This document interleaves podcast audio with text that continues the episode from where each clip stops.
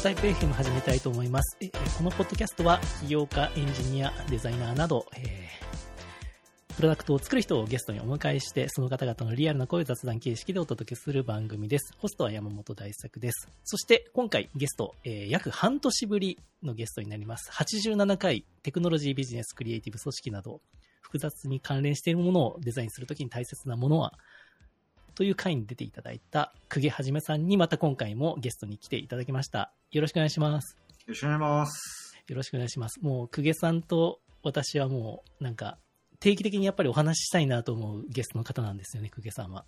ありがとうございます。はい。で、もうやっぱり久毛さんといえば、もう私本当に感謝しなきゃいけないことがあって。あの、久毛さんに教えてもらったんですよ、私最近すごくいいことを。これは何かっていうとですね、あの、格闘技ジムの勧めをしていただいたんですよね。そうですね。はい。で、久毛さんが最近結構 SNS で格闘技、最近じゃないですね、だいぶ前から、たまにこうジムの練習風景の写真とか動画を上げられてるのを見て、なんかいいなと思って、私もちょっとこの半年ダイエットしてたんで、最後もう一回気合い入れるためになんかジム行きたいなと思ってたんですけど、うんうんうん。どこのなんかいろんなジムあるじゃないですか。そうですね。で、でもその中でやっぱ格闘技ジムかっこいいなと思って、ある週末に、あの、Facebook メッセンジャーで久毛さんに、なんか格闘技ジムをおすすめてないですかって投げたが最後。そこ予からも以上の 大量のレスが。大量もう止まらないメッセージが来て、それがむちゃくちゃ参考になったんですよね。はいもう久毛さんの熱量そこで伝わってきました。はいやっぱりあれ、あれ、なんか仲間が増えるみたいな感覚あるんですか？久毛さんの中で。そうですね。やっぱり、なんだろう。格闘技って、はいやっぱマイナー趣味ですよね。めちゃくちゃそういうことですか。はいはいはい。うん、めちゃくちゃマイナーな趣味なので、はい。単純にその、うん、なんか話、話、話す機会あんまないので、ああ、なるほどなるほど。そうなんですよ。なので、聞かれると喋りたくなりますね。みんな人間自分の好きなことだと。そうですよ。久米さん、あの、本当にそのジムに通われ始めたのは何年前ぐらいなんですか？いやいやいや、僕も本当最近ですよ。数ヶ月前じゃないですか。うんや。筋トレとかはまあやってましたけど、あ、数ヶ月ですか？あれ、だいぶ前から？半年と。多分そんなもんですよ。あ、半年とかそうですよね。そうかそううか。そですよ、そうです。じゃあまだ1年もないのか。でもね。そうですね。あそうだよな。まあ、ただペースをゴリゴリでやってるっていうだけです。だって、あの、以前聞いた時週8で行かれてるって言ってましたよね。そうですね。朝、夜って言ったりするのもあるので。すごいっすよね、それが本当に。まあ、そんな公家さんなんですけど、ちょっと私、あの、前回のポッドキャストで聞き忘れてて、公家さんの今の、その、ご活動が、はい。今、ちょっと先ほど聞いた感じだと、今、4社というか4団体というか、4つ肩書きが、そう、まあ、いはい。主にはい。分かりやすくやってるのは、まあ、えっと、いろんな企業さん相手に自分の会社で、はい。えーまあ、デザインとか business development みたいなのを client work としてやってるのが、はいはいはい。まず、まあまあまあ、それがまあメインっちゃメインかもしれないですね。えで、あとはもう一個、あの、 STORES ブランドをやってる、え hey で、主にデザインとか、まあ、あと、 people experience って、まあ、 hey では言ってるんですけど、うんうんえーまあ、働く人の、なんか、文化的なそういうサポートしたりとか、はいはいはい。まあまあ、そういうのをやったり、うん。まあ、う裏方の、あれですね、まあ、そういうサポートみたいな、うん。まあ、ソフト面っていうのが、組織のソフト面のなるほど。組織の。はい。やったりとか、えーで、あと、大学で、えーデザインの、えー教えてたりうん。して、あともう一個は、えーまだ全然スステルス段階なんですけど、はい。えっ、と、通信系の、衛星通信系のスタートアップを、えー衛星始めてますね。衛星通信ってど、あの、宇宙って話ですか？そうですね。うん厳密に言うと、えっと、衛星を使って地上で通信する系ですね。ほう、それは、目的はどういうところにあるんですか？えっ、と、携帯電話とか、いわゆる、まあでも他の Facebook とかもまあいろいろやってたりするじゃないですか。なんか気球使って、えっ、ーインターネットインフラ作るとか。まあ、あ、はい。多分最も有名なところで言うと、スペース X うんうん。がまあ、えっ、と、あれスペース X じゃねえか。スペース X でいいのか。いや、スペース X じゃねえか。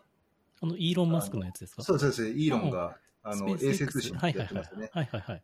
あれ、スペース X ブランドでやってるんでしたっけ？忘れちゃいましたけど。ね。へまあまあ、そういうのが結構いえ。ろいろうんえーあったりしますけど。なので、通信プロトコルと通信インフラの、まあ、新しいスタイルみたいなものが結構、その、なるほど。えー世界、世界中で、まあ、プロダクトは、まあ、結構あって。あとは、あの、山岳地帯とかはいはいはい。に、えーいわゆる携帯の電波とはもうちょっと違う方式で、ビームですんげえ飛ばすとか、まあ、まあそういうのも結構あるんですよね。アメリカは結構土地が広大なので、そういうスタートアップが結構あって。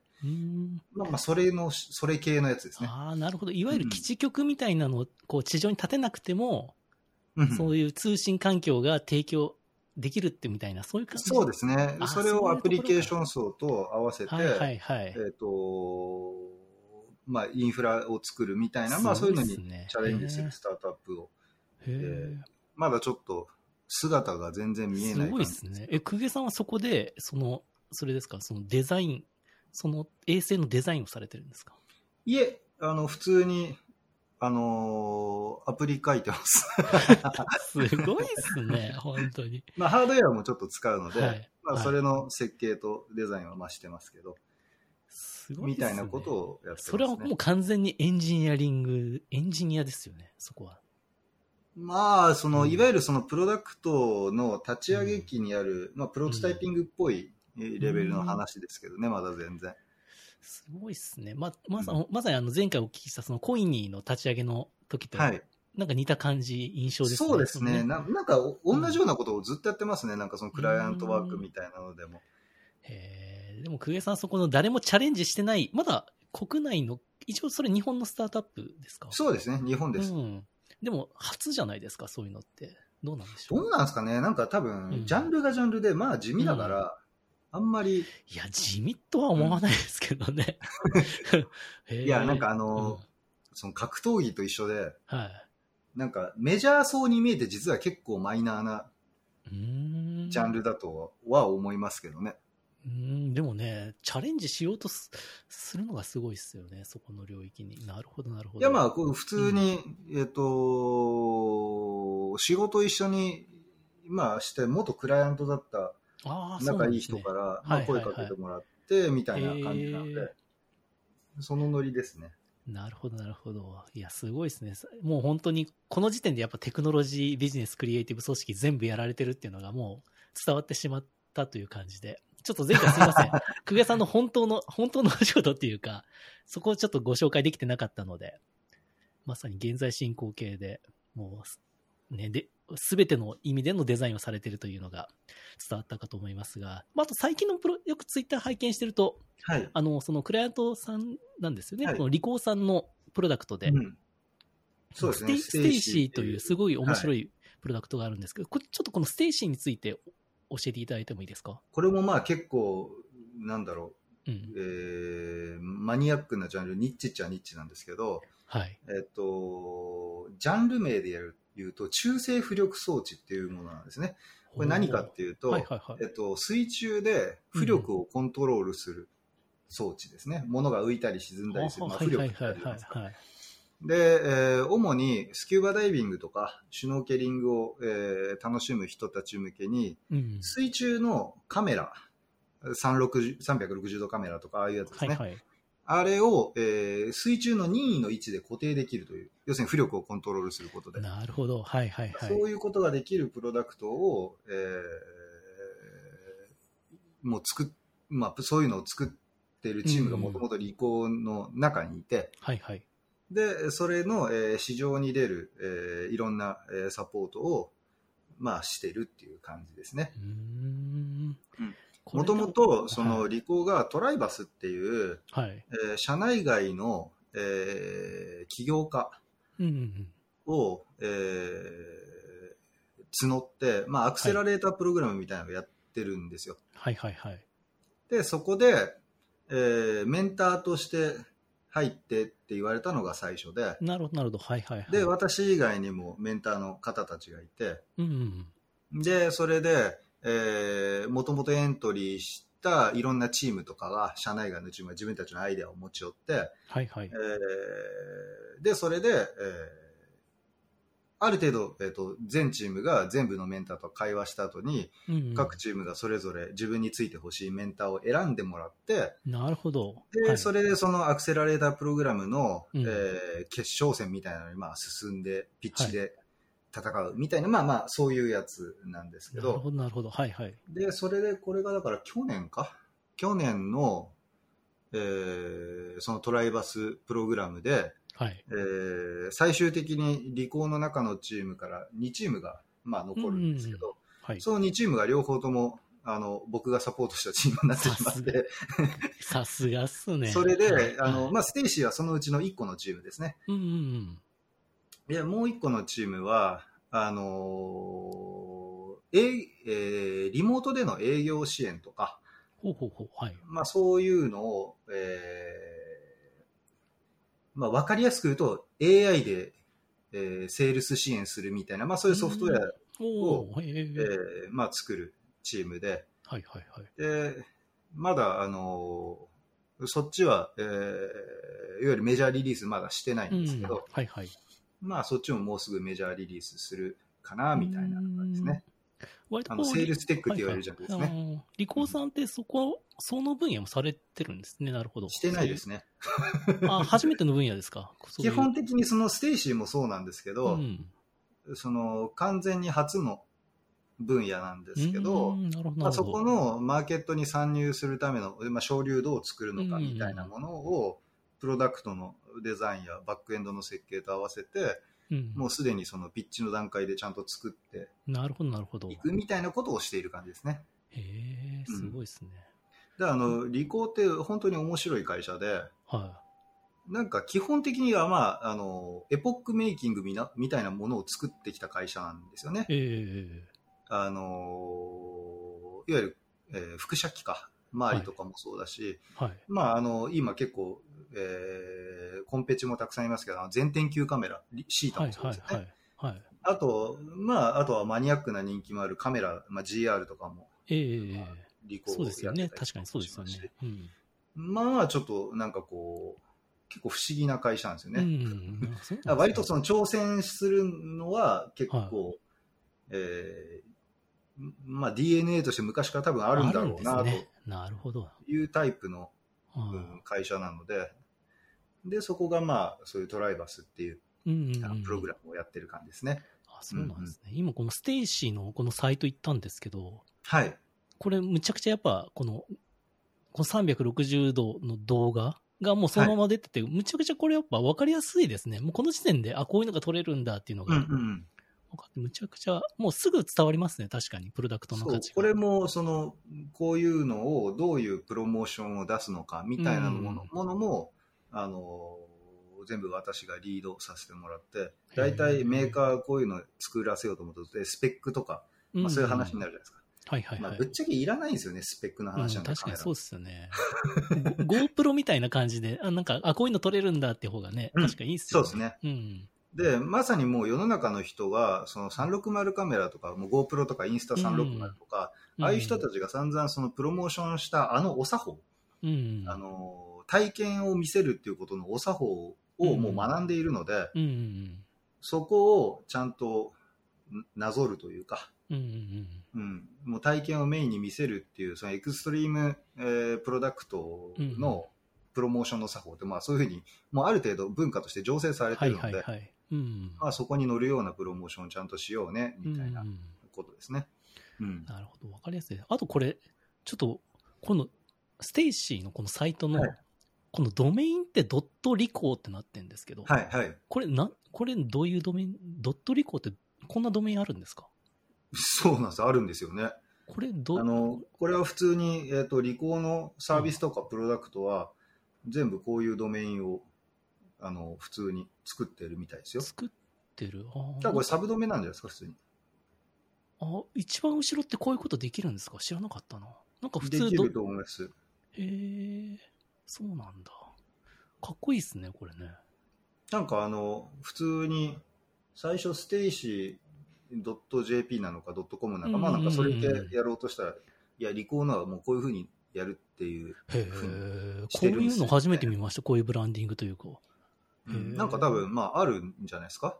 えっと、リコーのそのプロダクトプロモーションとか、そのウェブのこういうのをんちゃんとマネジメントするチームがあって、うーん、すそういう人が。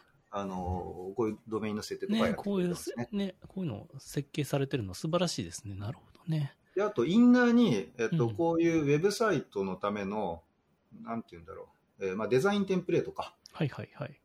でデザインテンプレートというか、そのデザインシステム自体をちゃんとうん。リコがインナーに持ってて、うんうんうん。で、えっと、そのウェブデザインのチームとかがあるわけじゃないんですけど、ええはい。そのデザイン部部門っていうのかな、はいはいはい。まあ、がこういうのをアセットとして持ってて、ウェブ作りたいってなったら、うんうん。これ使ってみたいな感じで、そもそも結構そのアセットを持って用意してくれてるんあ、ですよ。そうなんですね。なるほどなるほど。であの普通にステーシーのサイトは、そのリコが持ってるあのアセット、そのデザインテンプレートみたいそなアセット、のテンプレートで、あの、簡単に、簡単というか、まあ、それを使って。そう、プラス、あの、おあのフレームワークの、あの、うんブルマってあるじゃないですか。あ、はいはいはい。ええもう普通に、えっと、ブルマとリコーのアセット使って、えっと、僕が速攻作ったやつですね。ああ、なるほどなるほど。そういうことですね。まあ確かにでもね、わかりやすくていいですよね。なるほど。で、あと、久下さんはこういうなんか、こう、いわゆるシュノーケリングとか、こう、スキューバダイビングなんですかね、これは。はい。は、体験されたことあったんですか？いや、全然しないです。それ、その中でどうやってこの体験をデザインしていくんですか？えっと、もう、このプロダクト自体は、うんえっと、このリーダーの、えっと、この発案者のはい。方が、あの、小関さんっていう、まあ、超ベテランの、もう60過ぎてる。あの、ベテランエンジニアのおじさんがいるんですよ。おお、はい、彼らがはい。自分たちのことを、もうおじさんってあえて言ってるので、もう僕もおじさんって言いますけど、うんうん。あの、もうおじさんチームなんですよ、これ。5人のおじさんのチームなんかっです。こいいっすね。え60代とか50代、50 60代みたいなああ、いいじゃないですか、むっちゃ。はで。い。はい。ですもうそれで、えうんっと、もともと、はい。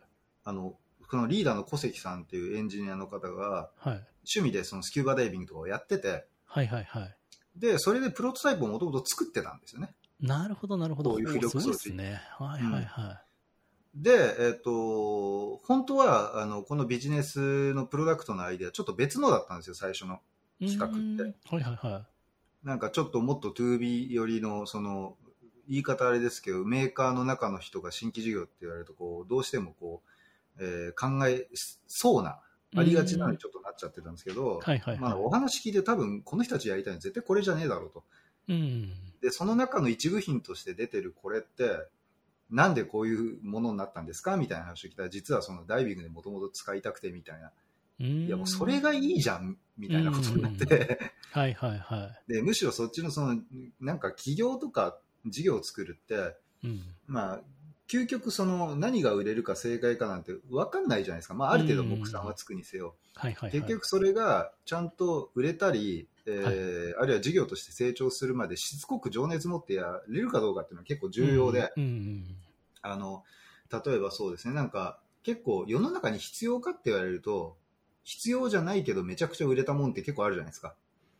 うん。うん、確かにそうですよね。うん。なあれはなんか、いろんな人がたくさんうん。お金や情熱をぶち込んだから、うん後から強制的に既成事実になったみたいなものがうん。やっぱ結構多くて、うん。そのくらいその事業において自分が本当に好きだ、好きなこと、うん。情熱を持って本当にそれがいいってもうずっと言い続けられるとかやり続けられるっていう方が、あの、マーケット作るには大事だと僕は考えてるので、うんなので、えーもうそのリーダーの、えーダイビング好きのおじさんが、もう好きで好きで作ってたこそれ？うんがそもそもマーケットにちゃんとフィットするかみたいな試算でそもそもまず最初始めましょうよということで、うん。で、それで、えーいろいろ、まあ、チャレンジしてどんどん、えー進んでいって、やっとプロダクトアウトしたみたいな感じなんですよね。なるほどなるほど。うん。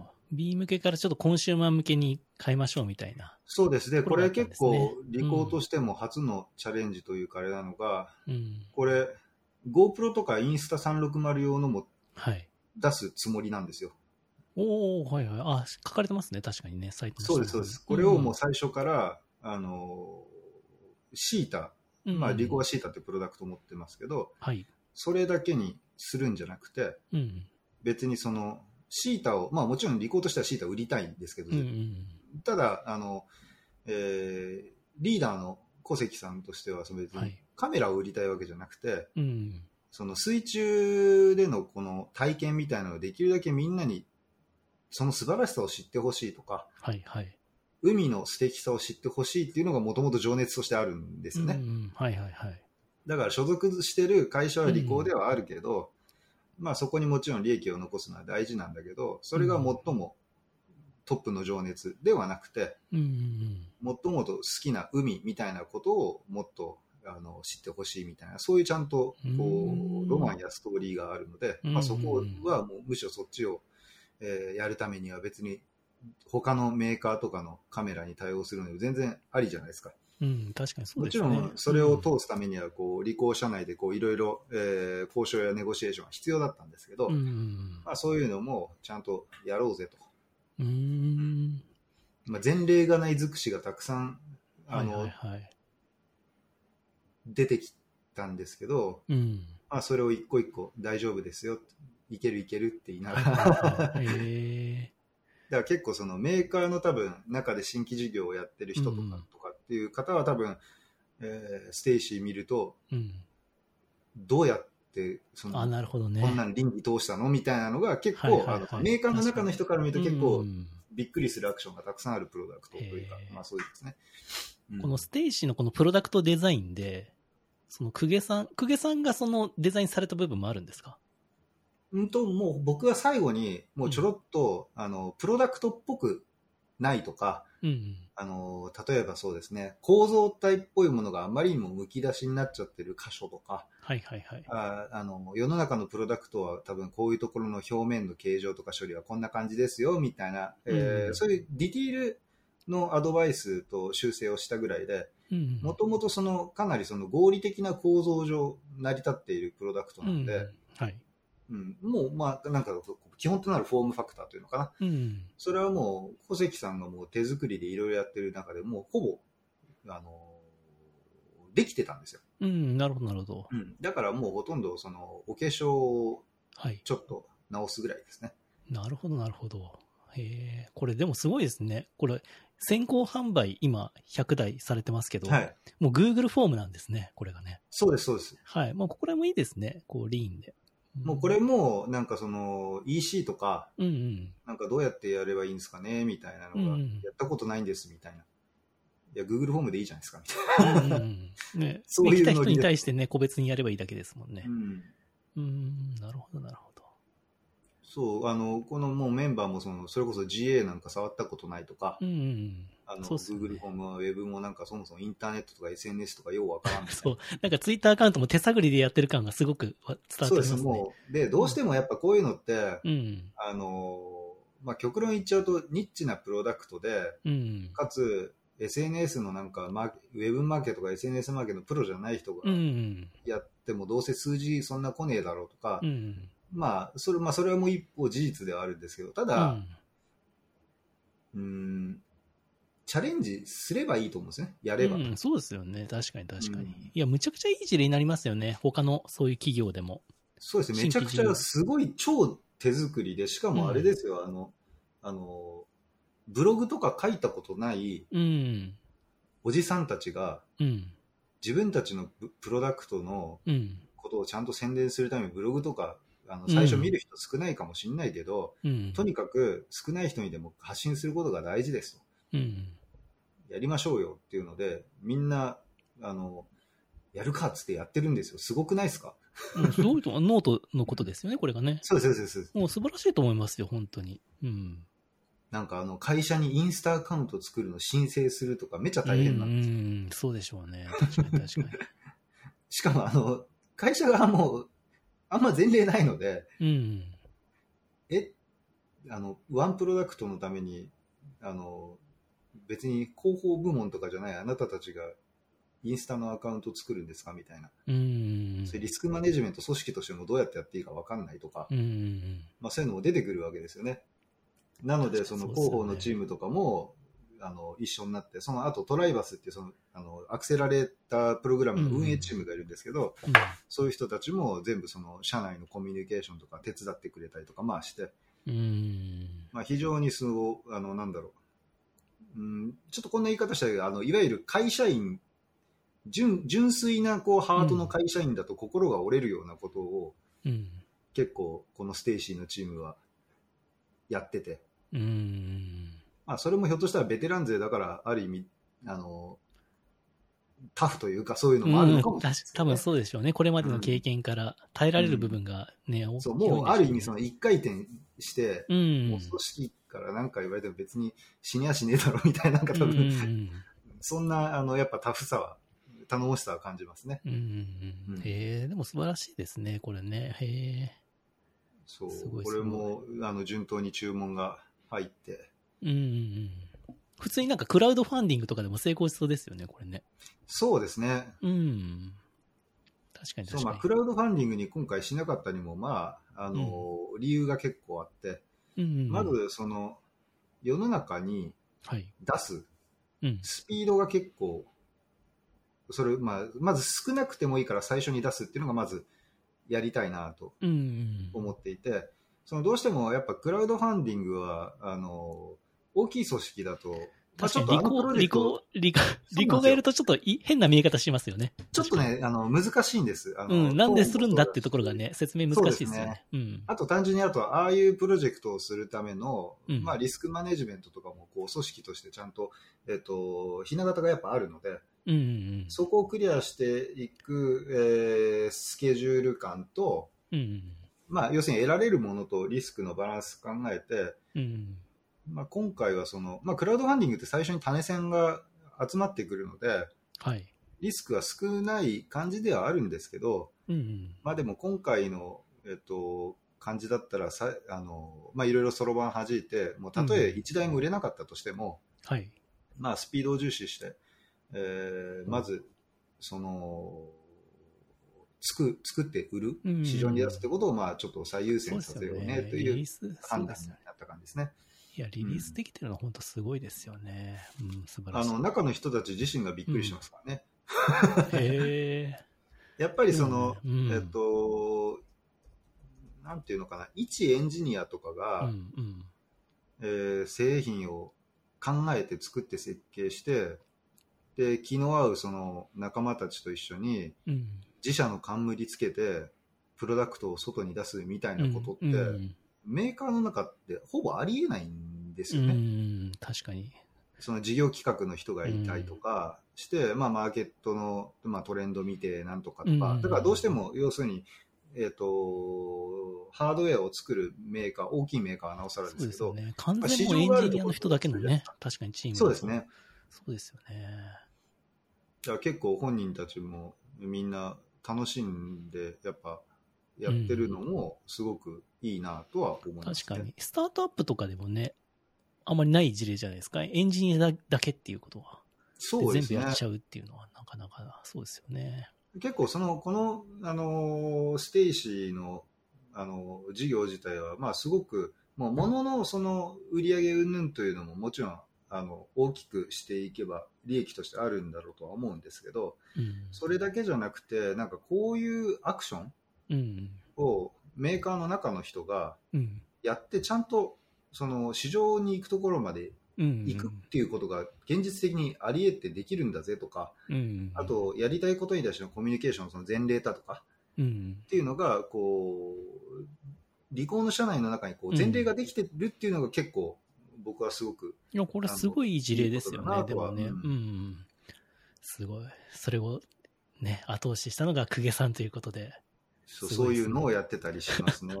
やっぱ公家さんって、私思うんですけど、まあ、こういう言い方、先ほどちょおじさんって言ってましたけど、はい。おじ、いわゆるおじさんにモテますよね。まあ僕が好きですからね、おじさんたち。あ、そうか、公家さんが好きなのか。はいそうですね。はいまあ別に別にその年代で好き嫌いはあんまないんですけど、うんうん。まあ、はい面白いおじさんは世の中多いですからね。確かに。久下そうさんそういうこの前思ったんですけど、はいはいはいお。じさんって結構言葉として、まあ割と揶揄される。まあ最近言いにくいですね、非常常に。うんうん、うん。ただ人口バランス考えるとおじさんめっちゃ多いんですよね。うん。さなぜ40 43歳以上って言われてるんですよね、よ世の中的には。あの、今、60代の方が、まあ、おじさん、今って結構、どこまでがおじさんかみたいなところあるじゃないですか。あ、なんかね、それをね、うんなんかリサーチしたなんか人がいるんですよ。はいはいはい。で、まあ、要するにいろんな人に来て何歳以降おじさんですか？みたいなのを聞いて集めた、まあ、中央値みたいな、まあ、はいはいはいそういう数字があって、うん。それだと2022年だと43歳以降はおじさんという認識らしいんですよ。あ、そうなんですね。43だからそれ考えるとめちゃくちゃ多いじゃないですか。むっちゃ、私も完全おじさんですね。大体おじささんですよ、日本そすると。はいはい。だから面白い人がおじさんに多いのは当たり前なんですよね。単純に母数が多いから。うん。そうっすよね。確かにな。あともう50代とか60代になって、んもうベテラン世代になってくると当たり前ですけど、なんかみんななんかの得意なジャンルとか深掘りしてったりとか、うんうん。まあ、続けてる人はみんなそうなので、まあ自分と絶対違う専門性の面白さは持ってますよね。まあさっきのその、あの、人は好きなことやっぱ突っ込まれるとずっとなんか喋りたくなっちゃうとかっていうのも、まあまさにそれで、はいはいはい。やっぱそういうのは聞いてると面白いですけどね、自分の知らない。うん、そうですよね、うん確かに。まあ、年代とか関わらず、何かにね、こう、自分がやりたいことに取り組んでる人は、なかなかやっぱいい、面白い人が多いですよね、確かに。そうですね。うん。確かにな、そういう意味ではいいですね。素晴らしいですね。ちょっと公家さんのそういうね、やっぱ、あったかい、あったかみがありますよね。その、そうですか？支援支援の仕方に。うん、なんかやっぱ、なんか人情というか、ハートを感じますよね。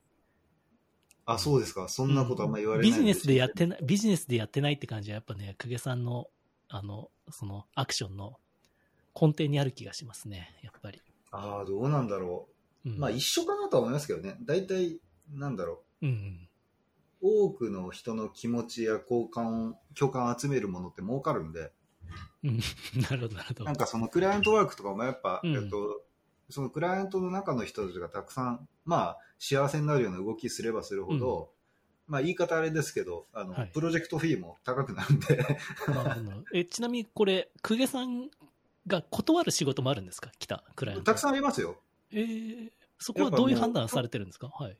うんと、僕が最も断る典型的なパターンって、うんうん。なんか、あの、UI の、なんか、UI がいけてないから、なんか売れるように UI なんかいい感じにしてみたいはいはいはいはい。で、い。別にその依頼してきた人も別になんだろう。あんま情熱がないじゃないけど。なるほど、なるほど。はい。なんかそれ別にぶっちゃけ僕じゃなくてもいいし、なんなら、うんあなた別に学べば何とでもなるレベルじゃん、みたいなのとか、あとなんかコミュニケーションしてる途中でなんかめんどくせえなみたいな感じの態度、態度というかなんか、例えばこういうこともしないと根本的にダメなんじゃないですかね、みたいなことを言っても、いやなんか UI をいい感じにしてほしいんですみたいなめっちゃ多いので、だからデザインの正直、そう、の仕事がそこだけって思ってる人が多いってことですね。そうですね。あとまあ単純にその、うん。なんだろう。ちょっと言い方あれですけど、デザイナーって、うん。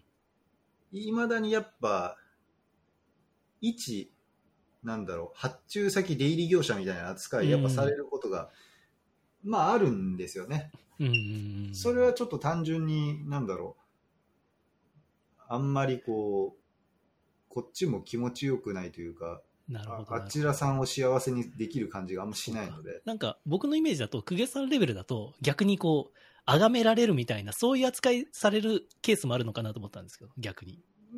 うんなんかそういう入りの時もありますけど、先生みたいな感じの。の人と、逆にそう業者みたいな感じで扱う、なんか二極化してるのかなみたいなイメージはちょっとあるんですけど。そうでですね。うんうんでもやっぱ、あの、まあ僕こんなキャラクターなんで、あの、あんまりこう、行々しくされるとちょっと困っちゃうので、うんうん、あの普通にもっとカジュアルにやってカジュアルの方が、くださいまあ、なるほど。確かに UI、その UI に例えば直してほしいっていうことで、まあ情熱がないっておっしゃってましたけど、例えばそういう案件がもし来たとしても、その本人が、もう絶対にこれは買いたいんだみたいな、そのコミュニケーションの仕方で、その UI デザインのその開始の仕事を受けるっていうパターンもあったりするんですか？いやー、あんまない。あそこはどんだけ情熱があってもないですね。うん。いや、普通になんかあの、なんていうんですかね、はいえー人間何かの課題についてうん考えるときって、うん大体こう結構みんな同じような結末にたどり着くものってあると思うんですよね。はいはいはい要。するに思考の量を、うん大体みんな1時間ぐらいの考えだとこんくらいの結末になるけど、はい。なんか2週間、3週間悩んだらやっぱりここにたどり着くよねみたいな、割とそのベーシックな回答ってあったりすると思うんですけど、うんうんなんかその、いや、もうちょっと真面目に考えたら別にそういうことじゃないでしょみたいな、こう、感じで、うん。うんあの、課題と答えをもうすでに自分の中で持った状態で、しかもそれ、なんか僕が正直あの、あんまりこう、サポートする意味がないというか、僕じゃない方がいいようなものとか、うんうんそういうのをこう、かたくなに主張され続けるみたいなのは、うん。なるほど。まあ結構、うんあの、どっちも不幸になるから、基本は他のやり方の方がいいんじゃないですかね、という。うんで、大体なんか、やばい匂いするなっていうん依頼というかそういうのって、うん。なんか結構その、やり取りするじゃないですか、コミュニケーションの。はいはいはいはい。なんかすごい尻すぼみになっていくパターンがほとんど多いですよね。おおどう、なんか具体的な、なんか、メールの返信返ってこなくなるとか、ああ、そういうことですか。はいはいはい。なんか、あの、結構、ああとよくあるのが、そもそも、うん。うーん、最初例えば大きいバジェットで相談来るんだけど、うん。なんかちょっと、お互い多分すり合わせるために価値観合うかどうかちょっとわかんないので、うんやり方とか進め方も含めて、はいはい。ちょっともっと小さいプロジェクトで、うんまあ一回試験的に一緒やるとかにしませんみたいな、まあパターンって結構あって、うん。あの、僕が万能であるとは限らないので、うんうん。で、それで、えーあの、ちょっと小さいプロジェクトやったら、もうそこからもう、なんだろう、ご連絡がいただけなくなるみたいなのも結構あります。あ一応支払いはされるわけですか？もちろんもちろんそういうのはされますけあど、なるほど。だただやっぱそういううん。リスクもあったりするので、うん。あの、まずはその、例えば、そうですね、まあ、えー IT プロダクト的に言うと、要件定義をする、うん。あの、ところまで、まず一旦ご一緒しましょうよとか、うんうんうん。あとそもそも今持ってるアイデアのバリューちゃんと何なのか見極めるとか、その文書化する、はい、ラフなあの文書にするまで、まあ、要するに、えー言語化をちゃんとやるところまで一旦ご一緒するようにしましょうかとか、うんうんまあ、そういうので、うんうん。シュッとあの連絡が途絶えるケースも正直ありますね。なるほどね。まあだからそういうのも見越した上で、うんあの最初のコミュニケーションからやっぱ匂うので、うんうんあのそういう提案をこっちからうんうんして、あのまあ相手もある意味そのでかいバジェットなくさないで済むっていう、うんうんうんまあ、そういうのはやったりはしますよね。あの前回のポッドキャストの回で、公家さんの一番の得意なところは、そのデデザインっていう話の深掘りしたときに、物事の順番とか順序を考える、ってところがはい。公家さんは自分でお得意だと言っていた私は記憶があるんですけど、なんか、そういう依頼はやっぱり来ないわけですよね。この、なんか、うんなんですかね、デザインってやっぱ衣装というか、その表面の部分の、いやでも来ますよ、もう。あ本当ですか？の普通にそういう、あのそもそもうん。課題とかをちゃんと言語化するとか、うん情報構造化するのをやってほしいっていう、まあ、ただそういう依頼をしてくる、あの企業さんっていうのはかなりリテラシーが高いそう企ですね。それはすごいですね。なるほどね。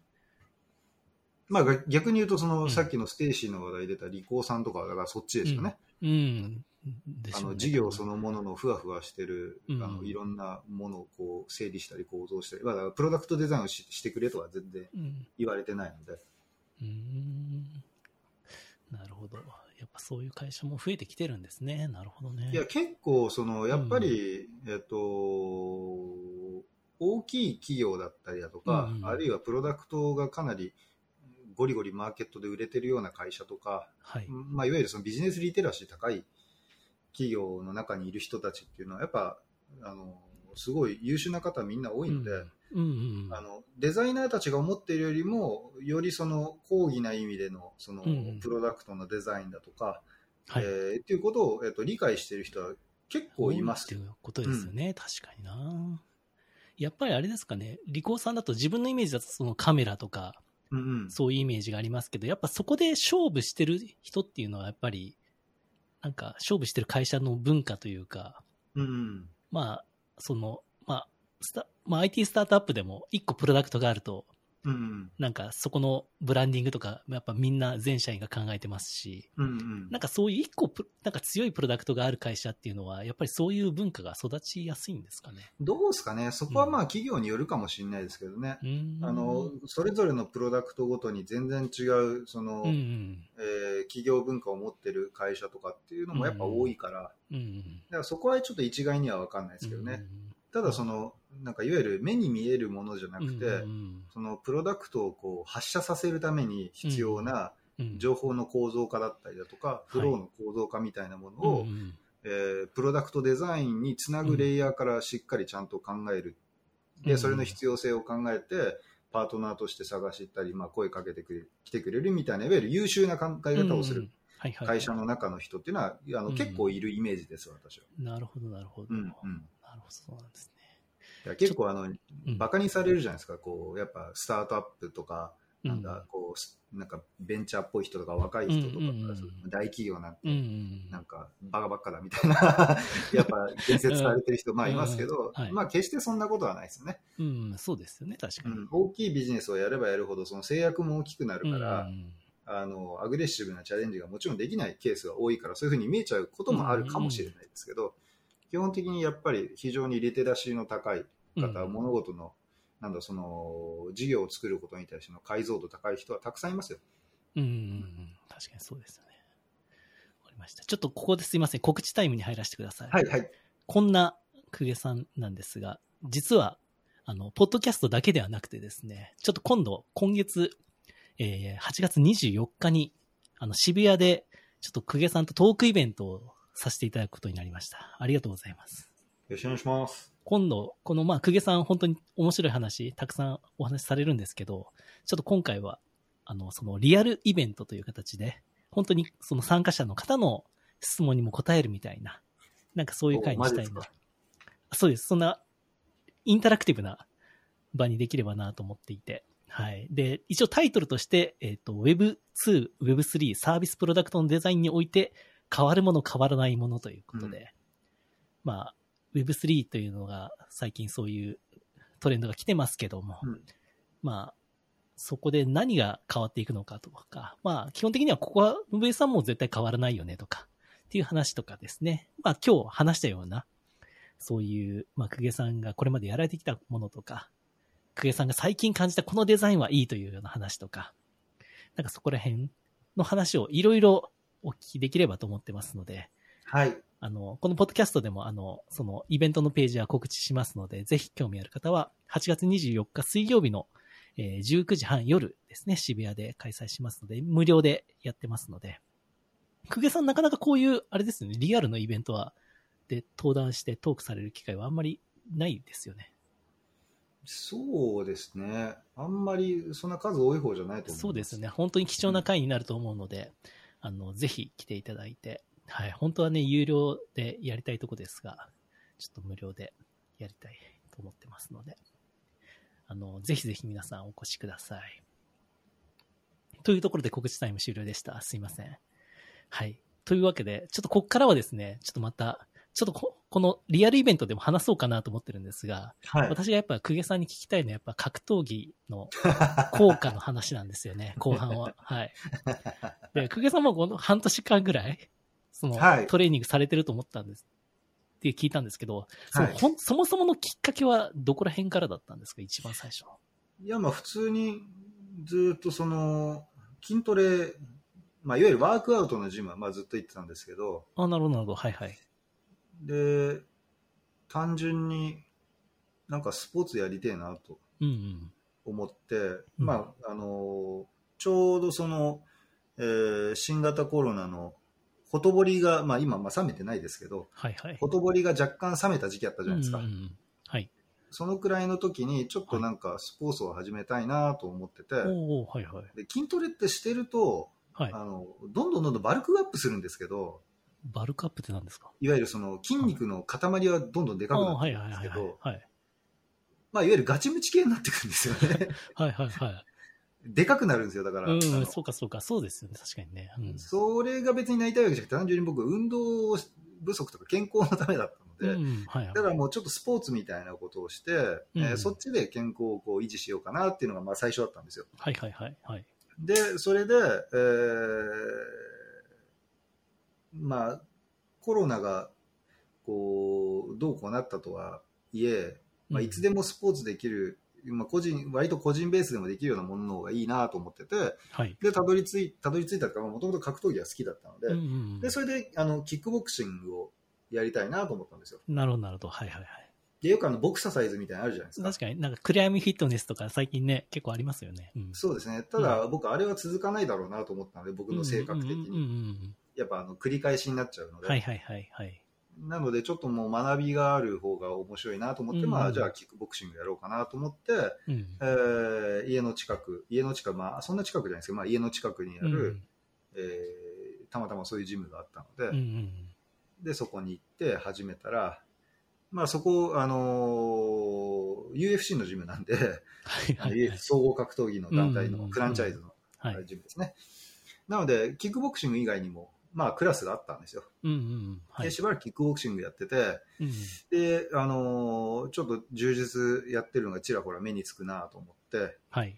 じゃあ柔術もちょっとやってみようかなと。うんうん。で、やってみたら柔術も楽しいので、はい。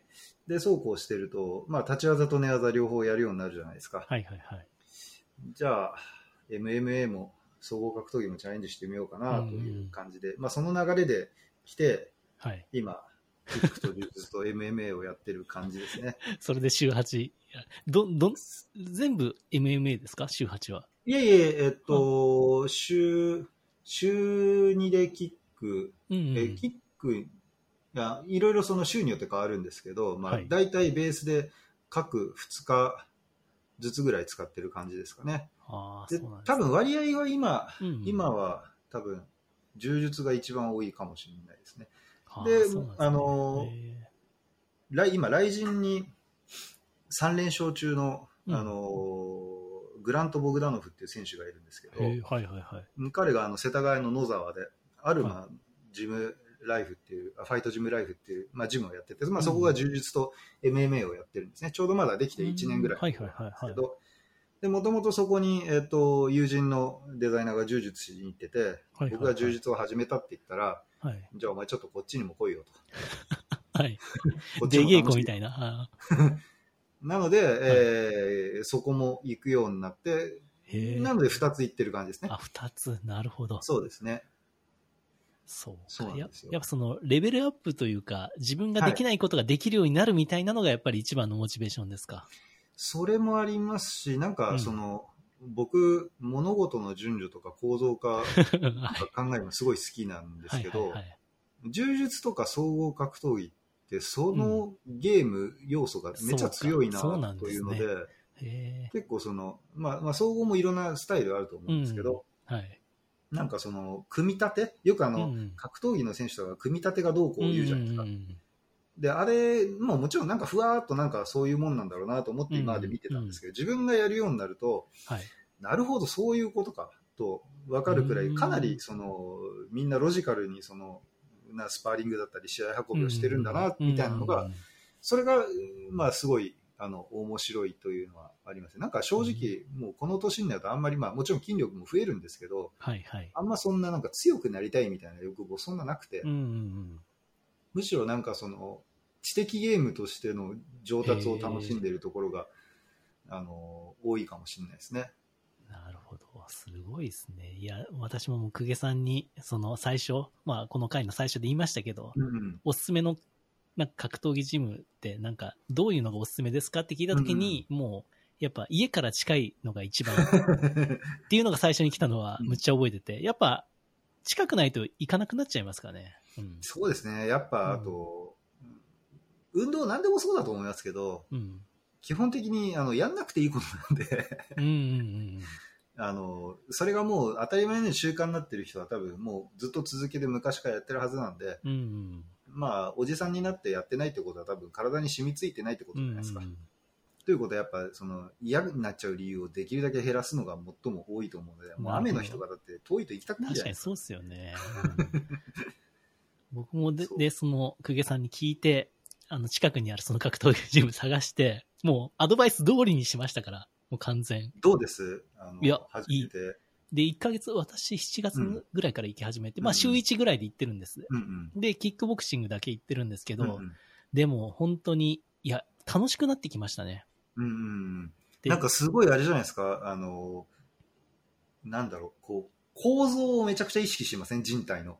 あそうですね。あの、うん蹴りがやっぱりどうやったら強く蹴れるのかとか、うんうんうん。それはむちゃくちゃ思いますし、あと、昔このサンドバッグとかうん蹴ってたりで痛かったのが、とか、うんミット、うミットで受けるときうん。うん人の蹴り受けたらい痛かったのが、だんだんなんか痛みを感じなくなってくるとか、うん。うんそういうのはむちゃくちゃ感じますね、変化。は。うんうんうん。あなんでこれが痛くなくなってるんだろうとか、うんうんうん体がなんか足がここまで上がるようになるんだろうとか、うんうんうんうん。そこが面白いですね、確かに。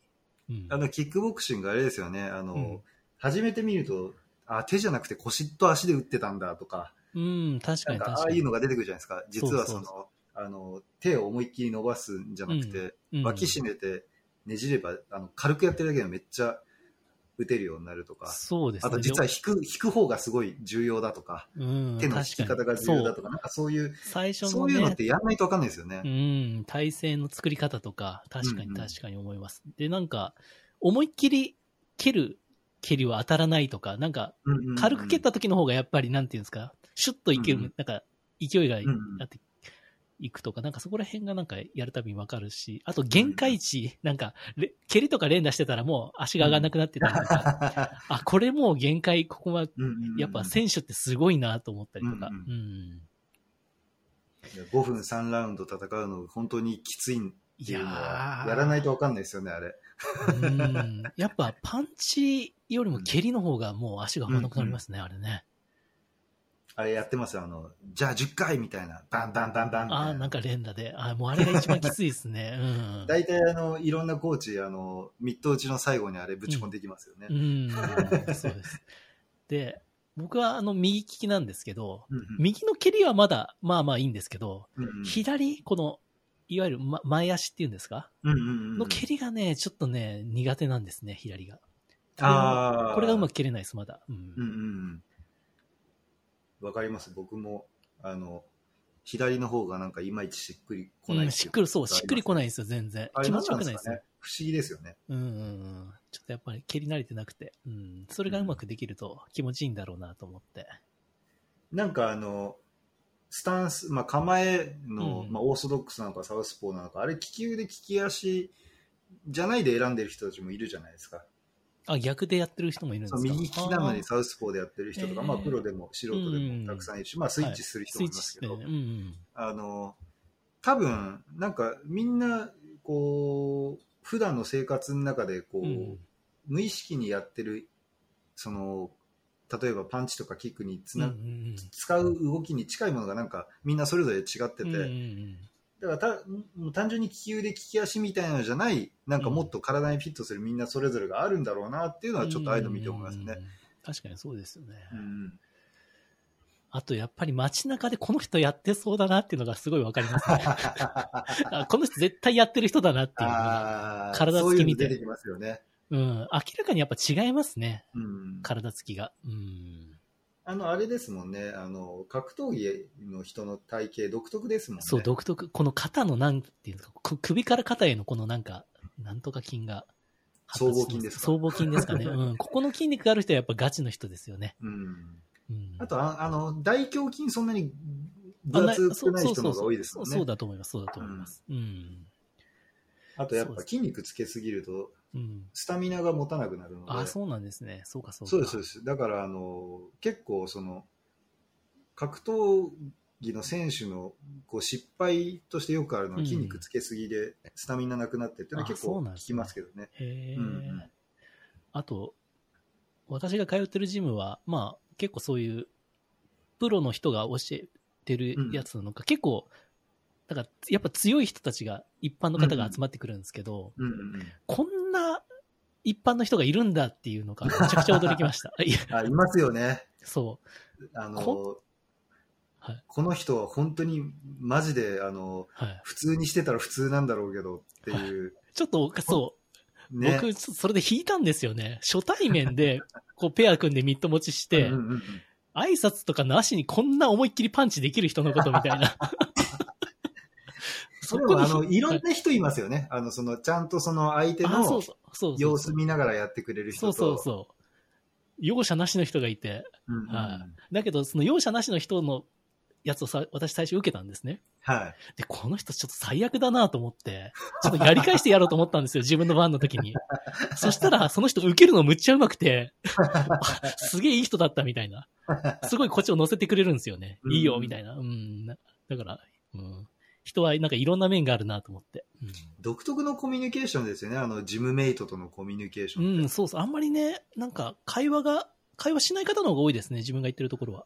あ、そうなんですね。なんかみんなそのプライベート何やってるかよくわかんない人。そう、わかんないですね。じゃないですかみんなう基本うん多分僕なんか多分最もそう思われてたと思うんですけど、うん あいつ何やってる人なんだって多分最もそうですね。深掘りしないですね、お互いね、確かに。うんだからでもそういうの、なんかそういう、いわゆる世間的ななんか、うんうんなんだろう、いろんな肩書きを取っ払った上で、うん人のこう、なんだろう、性格が見えてくるのは面白いと思いますけど、ね。そう、コミュニケーションとしてすごくね、うん面白いですよね。そういう人たちとなんか分かり合えるというか。うんうんうんで、分かり合うためにはやっぱり強くなったりね、上手くならないといけないっていうのが、うんなんかありますよね。うんでもあの、やっぱりその、強さみたいなものも、うん。まあ当たり前ですけど、その、まあ別にプロの格闘家になるってことはもう我々ありえないと思うんですけど。なんかいわゆるその物理的な強さのもう限界値っていうのは、うんまあ見えてるっちゃ見えてるうん、はい。わけで、あとまあ体格とかもあるじゃないですか。うん、そうですね。うん。なんかただ、なんかその先にこう、こうこの鍛錬をしていくことによって自信持てたりだとか、うん。なんかそういうそっちの強さっていうのがちゃんと育ってるんだなって実感することは、ああ、それはありますね。うん、ううん。ん、確かに。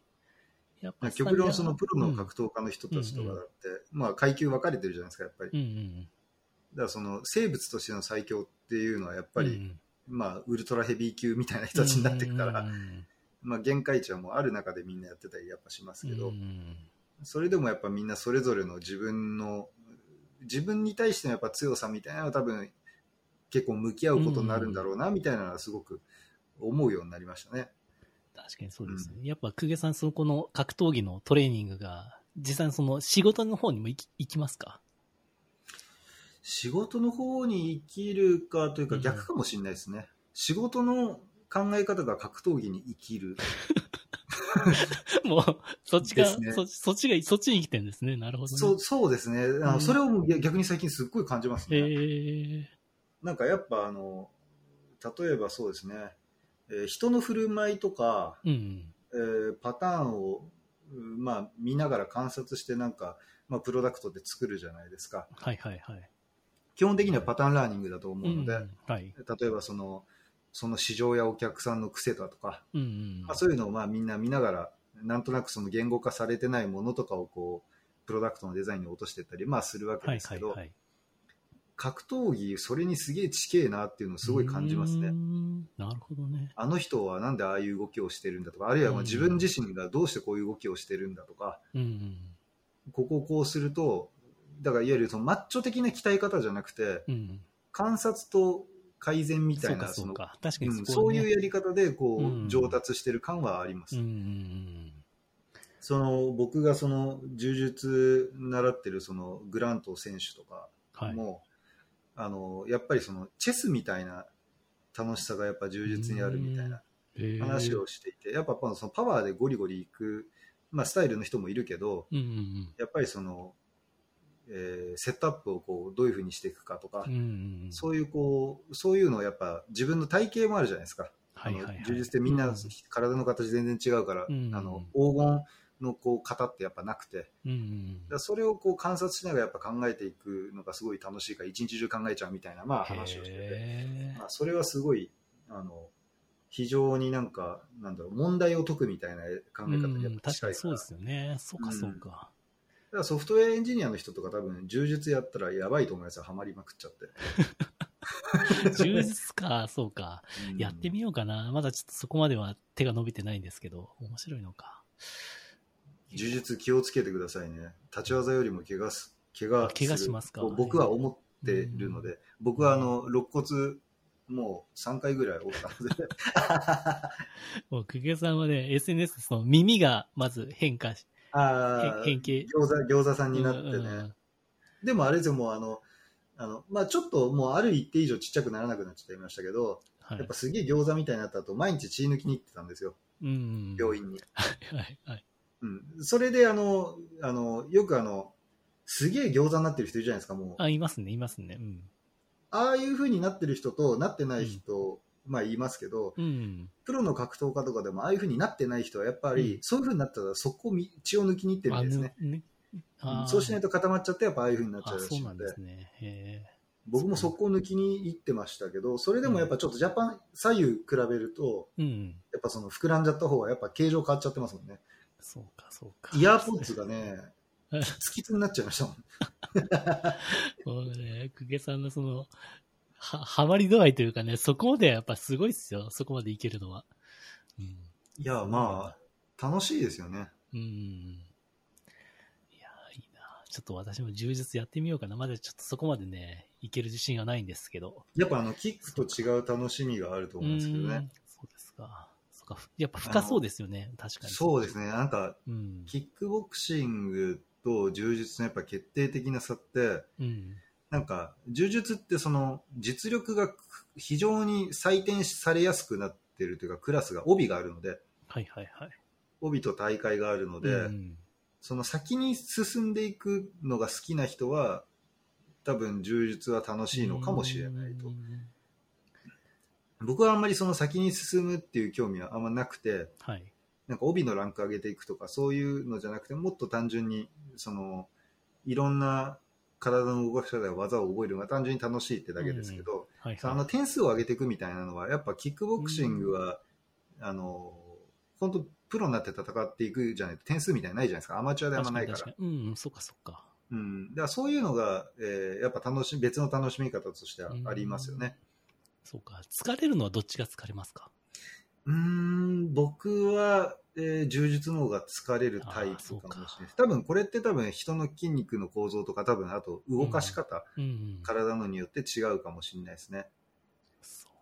あとキックの場合はスパー相手がその体でかい人でうんも軽い人でも、まあもちろんパンチとかの重さ変わりますけど、うん柔術の場合は如実にやっぱでかい人だとめちゃくちゃこっちの負担やっぱでかいので、ねそこはやっぱ相手の体空によってこっちが受けるプレッシャーの差はグラウンドの方が多い気はしますよね。うんあとやっぱ強い、ラッキーパンチがないので柔術は。はいはいはい。あの、もう強い人には手も足も出ないです。手も足も出ない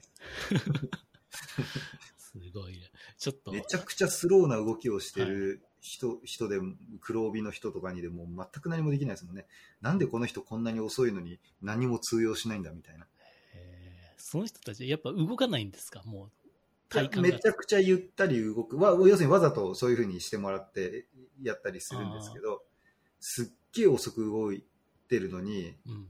あの、やっぱケーススタディ、頭に入ってるケーススタディの量が違うんですね、もうんう段違いに。なるほど。まあ、そういうのがやっぱ、あの、柔術の奥深さと、こう、終わりのない旅みたいな感じなんですかね。うんそうか、柔術か。ちょっと私も半年ぐらいちょっとキックボクシングやって、うんうん。ちょっとチャレンジしてみようかいや、面白いと思いますよ。な。わかりました。僕はその一日中柔術、あ、一週間全部柔術やってる人じゃないですけど、うん。あの僕の、その僕を誘った友人とかは、うん。もう、なんだ？一日中柔術やってんじゃないかみたいな。だからその業界のその養殖も充実やる時間が減るからっていうので、なんか、やめちゃったりとかしてたりするタイプの人なんですけどそうか、そこまでハマるんですね。そういうタイプの人もいますね。あとアマチュア大会が多いんですよ。柔あ術の方が。そうなんですね。そうか、そうか、アマチュアの大会に出るためか。そうですよ。IBJJF っていうその、あの、柔術のオープン大会が結構あるので、うん。そこに結構その体重別、年齢別、あと帯別で、すごい細かくその、微妙にチャレンジしやすいうん状態が整ってるんですよね。はいはいはだからそこに結構チャレンジして、こう、メダル取ったりみたいなのが、あの、やっぱた楽しい。のかもしれないです。うん。空月さんはそれに出るんですか？僕はまだまだ、一応、はいなんか、1年ぐらいやったら、出るかどうか考えるかぐらい、はいあの、もう出ますね。いろいろジムによって方針があって、えははい。なんか別に3ヶ月ぐらいで出ちゃうっていう人もいるんですけど、へあの僕のあの先生からはーはい。あの、あまり早く出るのはそんな進めないと言われてるので、うんうん僕はちょっと1年ぐらいちゃんとやってから。やりていきたいなと思いますけど。空月さんのことだからまだね、ハマって、どんどん上がっていくんでしょうね。うん。どうですかね、まあそんなにあの年齢も年齢だし、時間もそんな避ける限界があるので、うん。あんまりそこをこうメインプライオリティにはしないようにはしてますけどね。うん。なるほど、なるほど。日々のこの暮らしの楽しみとして、うん。ルーティンに入れていくっていうスタンスで、うんどっちかというと、僕は格闘技に趣味として向き合ってる感じなんで、あんまりね、上、あの人によりますけど、僕はあんまこう上を目指そうとか強くなろうを目指そうとすると、なんか結構しんどそうな気がするので、なるほど、なるほど。うん、なんか、あのーじに生物としてのこう、うん。えー筋力や体力の衰えの年齢なので、はいはいはい。なんかそれを、それとうまく付き合う感じで多分、格闘技やる方が今の僕にはいいかなとは思ってます。なるほど。うんうん。でも私も初めて、でもこれは本当におすすめは全然ね、充実にしろ、キックにしろ、うん。絶対やった方がいいものだなとはやっぱり思ったので、ちょっとぜひね、まあ、始めてみたいと思った方はぜひ、近なんか、久毛さんおすすめとしてはやっぱ家の近くにある、そういうフィットネス的じゃないジムの方がいいですよね。そうですね。であと、うんあの、シンプルにその、うんちゃんとビジネスとしてお客さん大切にしてくれてるジムの方がいいと思いますけど。うん。よくね、体験とかやってますもんね、そういうところ。そうですね。ねあとなんかやっぱその、格闘技って怖いイメーうんジやっぱすごくあると思ううん。ので、生きづらいのはやっぱあると思うんですよね。うん。だけど、当たり前ですけど、ジムも客商売なので、うん。あの、怖いところは多分あんまないとはそう思います。ですよね。すごい丁寧な方が多いですよね、うん先生は。うん。だから全然その、あの、なんだろう、ズブズブの素人でも全然ちゃんと受け入れるそうですよね。そう素地絶対、そうそう。うん、ほとんどのジムがあると思うので、うん。なんか、あの、あんまり、こう、変な心のハードルを作らないで、うんなんかちょっと興味あるなと思ったら、多分行ってみるぐらいが多分いいんじゃないですかね。うん僕もそうでしたし。うんでも、ある程度こうね、ちょっと、いきなりこう、ミット持たされて 蹴られるとか、そこら辺はいきなりあったりするので、その心構えだけは、まあ、それはジムによるんじゃないですか。あジムによるんですかね。そうかそうか。うんまあ、あと途中でここでやめますとかはね、全然言えると思いますので。うん。そうか。まあ、あの、格闘技ジムは当たり前ですけど、会員さんに怪我されたら困るので、そうですよね。確かに確かに。うん、そこら辺のあの、うんうんケアというかその、えー目の光らせ方はすごいちゃんとしてるから、うん喧嘩になることとかもあんまあんま聞いたことないですしそうですよね。そこはないですよね。うん。なんで、こういうね、なんかそういうプロダクトとかサービス開発して、なんか日々、なんかサービスの数字見てここが改善したとか、そういうところに面白みを感じる人は、私は絶対ハマるんじゃないかなと。うん、それを自分で試すというかね。そうですね、うん。改善マニアは多分うん結構、そうそうそう。あの格闘技ハマる人多いんじゃないですか？多分そうだと思います。なんかね、うん起業家とかそういう人もハマってる人多いですもんね。うん、そこが継続できるというかね。そこが面白いところですよね。確かに確かに。なので、ちょっとね、ぜひね、チャレンジしてみて、うん この聞いてる人が始められるかわかりませんが、うん。ちょっとね、ぜひね、チャレンジしてみていただきたいというところで、初めてなんじゃないですか？こんなあの肉体派のはい。話題が出てくるのそうですね。私も、ちょっと今回チャレンジングな話題で、ちょっとこのポッドキャストわかんないです。この回だけむちゃくちゃ再生回数が多いか少ないか低いかも、しれない。逆に低いかもしれない。低いかもしれ ないですけどね。ちょっと、あの、ぜひ、ちょっと次の24日の、今月24日のリアルイベントもちょっとこの話題触れてみて、会場の反応を見てみましょう、ぜひ。ドン引きかもしれない。ドン引きしてるな、みたいな。全く興味がないかもしれない。興味ないみたいな。うん、確かに。そう。まあ確かにね格闘技はね、人気がないんですよ。確かに、ちょっとマイナーですよね、まだねう。ん。うん。そうなんですよね。でもなんかあのうん。柔術を、そのクラスをに参加して僕がトレーニングしてるときに、はい。うちの妻がたまたま、あの、近く通って見に来たみたいな時があるんですけど、うんうんはい。あの、おじさん同士がゴロゴロ転がって何が楽しいのって言われました。そうか、そうか。でもじょ、なんか、キックボクシング女性の方むちゃ多いですけどね。まあ、キックボクシングはあれじゃないですか。うんあの、蹴ってる感じあうるじゃないですか。ん。充実はやっぱり女性いないですか？いや、います、います、います。すごい多いですよ。。すえ。うんうん。すごい多い。すご,、まあ、すごいってことじゃないけど、多いですよ、普通うに。ん。そうですよね。確かにね。柔術は競技人口めちゃ多いんですよ。へえ。多分格闘技の中でかなり上の方だと思いますよあ、。そうなんですね。一応5万人ぐらいはいるらしいので。おおすごいですね。へえ。うんちょっとぜひ、あの、この、プロダクト、IT 業界にちょっと格闘技の良さを広める人に、ぜひ、公家さんになっていただきたいですね。あんまりか食いついてくる人いないですね。びっくりする。はい。